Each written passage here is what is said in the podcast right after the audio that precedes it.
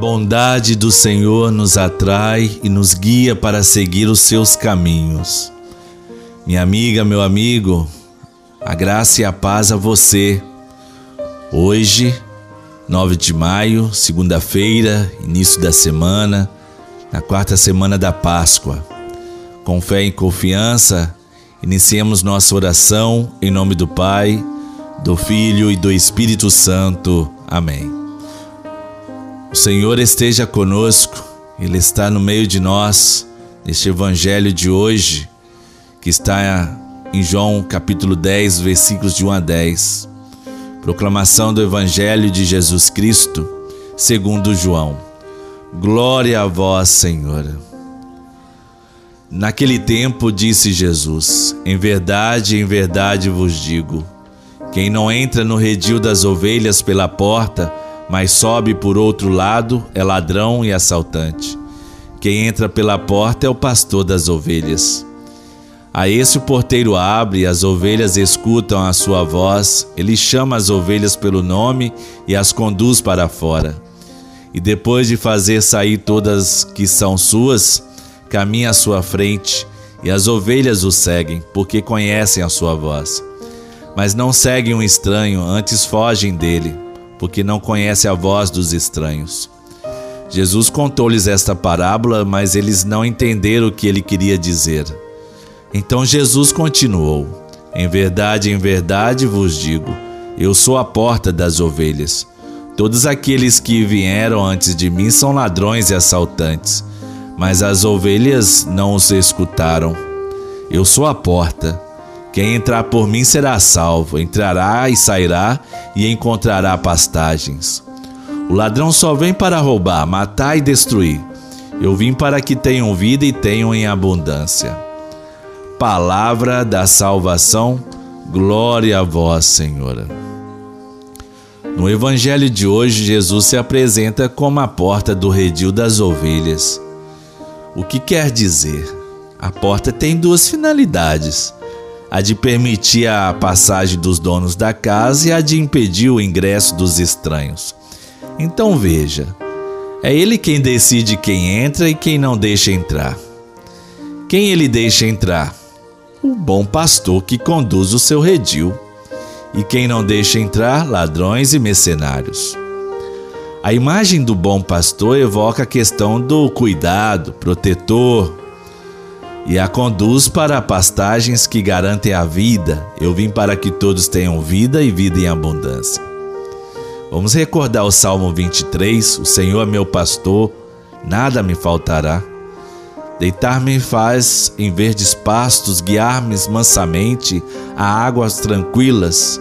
Refrigera minha alma, guia-me pelas veredas da justiça, por amor do seu nome. E ainda que eu andasse pelo vale da sombra da morte, não temeria mal algum, porque tu estás comigo, e tua vara e teu cajado me consolam. Certamente que a bondade e a misericórdia me seguirão todos os dias da minha vida, e habitarei na casa do Senhor por longos dias. Vamos rezar a sétima estação da Via Lucis.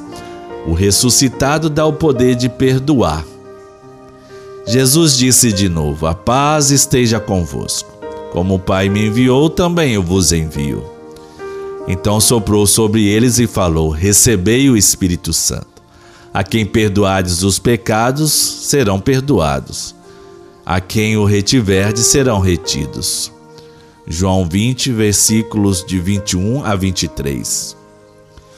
No dia da Páscoa, os seguidores de Jesus receberam um novo hábito de vida e eles se tornaram testemunhas do crucificado que ressuscitou dos mortos. Essa novidade só pode ser obra do Espírito Santo.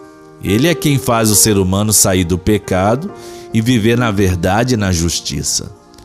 Na força do Espírito, os discípulos perdoam os pecados para regenerar a vida, para recuperar o ser humano, para dar nova direção à história e reintegrar a natureza ao Criador. Perdão cura as feridas que o pecado deixa no coração humano. Acolhendo o perdão, somos renovados no seguimento de Jesus. Quem é perdoado aprende a perdoar porque se sente amado e sabe amar. Oremos. Pai de amor e perdão, vosso Filho Jesus Cristo concedeu à Igreja o dom de perdoar os pecados.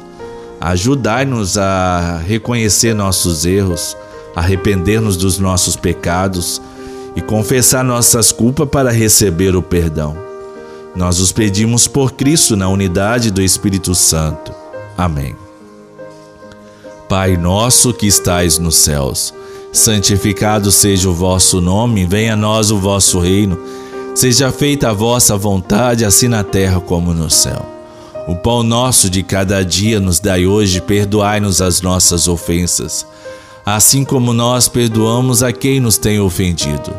E não nos deixeis cair em tentação, mas livrai-nos do mal, pois teu é o reino, o poder e a glória para sempre.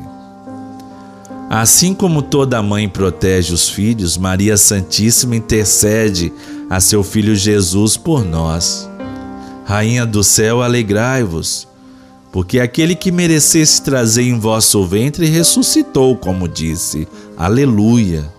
Rogai por nós a Deus, exultai e alegrai-vos, ó Virgem Maria, porque o Senhor ressuscitou verdadeiramente. Ave Maria, cheia de graça, o Senhor é convosco. Bendita sois vós entre as mulheres, e bendito é o fruto do vosso ventre, Jesus. Santa Maria, Mãe de Deus, rogai por nós, pecadores, agora e na hora de nossa morte. Amém. Nosso auxílio está no nome do Senhor. Deus, que pela ressurreição do seu Filho único nos deu a graça da redenção, nos adotou como filhos e filhas, nos conceda a alegria de Sua bênção. Abençoe-nos o Deus Amor, Pai, Filho e Espírito Santo. Amém. O mundo não se divide em pessoas boas e más. Todos temos luz e trevas dentro de nós. O que importa é o lado o qual decidimos agir. Isso é o que realmente somos. No amor de Santa Rita, nunca estaremos sozinhos.